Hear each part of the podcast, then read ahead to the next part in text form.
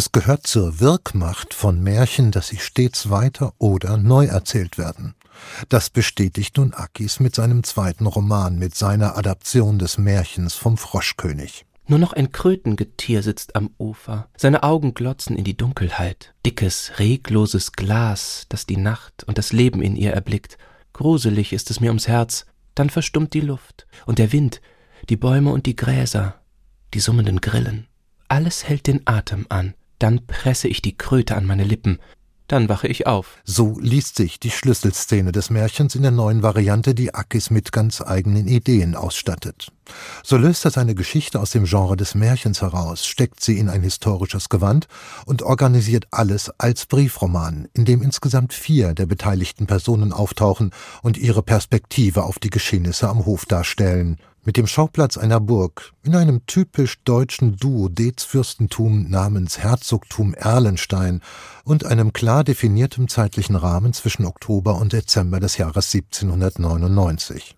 Die Prinzessin wird zur Herzogstochter, während der Mann, der aus der Kröte hervorgeht, kein Prinz ist, sondern ein Wesen, das bei der Verwandlung vom Tier zum Mensch zu leiden hat, so einfach wie im Märchen geht das alles nicht.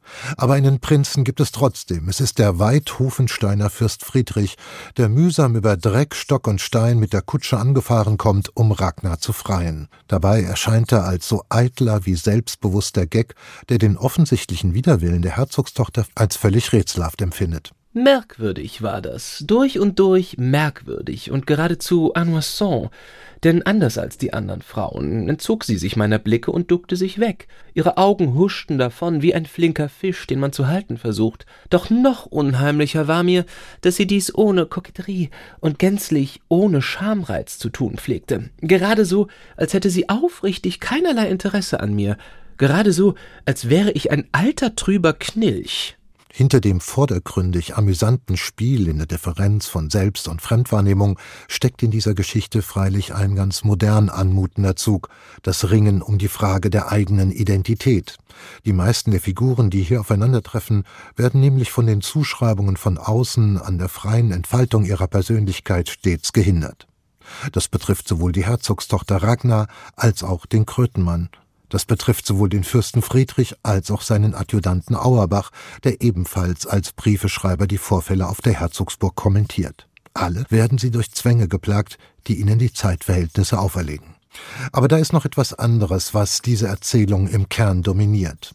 Wie schon in seinem Vorgängerroman Der Hund entwickelt Akis ein Szenario, in dem ein Fremdkörper von außen eine festgefügte Ordnung ins Chaos stürzt in diesem Fall durch den aus der Kröte hervorgegangenen Mann, der von seiner Umgebung, bis auf Ragnar natürlich, nur als Monstrosität wahrgenommen und bezeichnet wird. Er ist es, der einen Prozess mit vielen weiteren Verwandlungen auslöst, vor allem bei Ragnar, die vermutlich durch den Krötenkuss eine wachsende eigene animalische Natur in sich wahrzunehmen beginnt, als sie bei einer höfischen Festtafel einen Käfer auf dem Tischtuch entdeckt. Doch als ich sah, wie er daherkam und am Wildbret entlangrannte, da fragte ich mich schon, wie er wohl schmecken würde. Je länger ich ihn beobachtete, desto reizvoller war mir der Gedanke. Es war gerade so, als hätte der Geist hinter meinen Augen den Käfer fast schon in der Hand, als würden meine Zähne die goldglatte Schale zerknirschen lassen. Mir war, als hätte ich bereits den ersten knackenden Biss getan.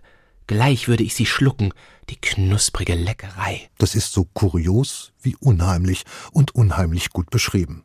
Auf der anderen Seite fühlt sich der durch den Geist der Aufklärung geprägte Fürst Friedrich aufgefordert, seine Überzeugung von der grundlegenden Erziehbarkeit des Menschen zu einem Vernunftwesen an eben dem Exempel der zum Menschen gewordenen Kröte zu beweisen. Das Apprivoisement du Monstre zeigt allmählich Fortschritte. Der Junge aus dem Wald kann nun exerzieren und sich verneigen und sogar Geräusche aus seinem Mund kommen lassen, die wie Worte klingen, ohne dabei seinen Hals zu blähen. Gerade die unschöne Schwellung an seinem Kropf hat mich endlose Stunden der Züchtigung gekostet, doch nun scheint sie weitestgehend verschwunden zu sein. Es ist absehbar, dass sein Unterfangen zum Scheitern verurteilt ist.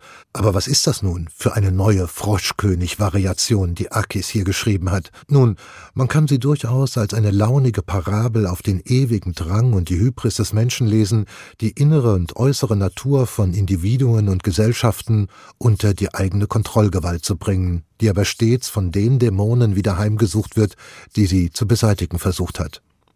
Man kann diesen Roman aber auch als ein gelungenes Historienstück rezipieren, denn Akis versteht es geschickt, sich in den Zeitgeist Ende des 18. Jahrhunderts hineinzudenken, als gewaltige Denkströmungen zeitgleich am Wirken waren und miteinander kollidierten. Die Aufklärung, vertreten durch den Fürsten, das ungezähmte, unbewusste Wilde, auch dämonische, wie es die Bewegungen der Romantiker gegen die Tendenzen der Aufklärung wieder ins Spiel brachte, vertreten durch den Krötenmann und die noch dem alten überlieferten Glauben oder Aberglauben anhängende Kirche, die im Roman durch den ständig in die Geschichte hineinagierenden Priester repräsentiert wird. Oder man kann sich einfach nur der sinnlichen Energie hingeben, die diese Erzählung durchflutet, denn einen starken Text muss man nicht nur lesen, sondern auch schmecken, hören und sehen können. Und das schafft Akis mit seiner Sprache, die stets atmosphärisch und plastisch ist, nun bereits ein zweites Mal. Und generell gilt ja, je mehr Lesarten es gibt, umso besser der Roman. Neue Bücher in HR2 Kultur. Weitere Rezensionen auf hr2.de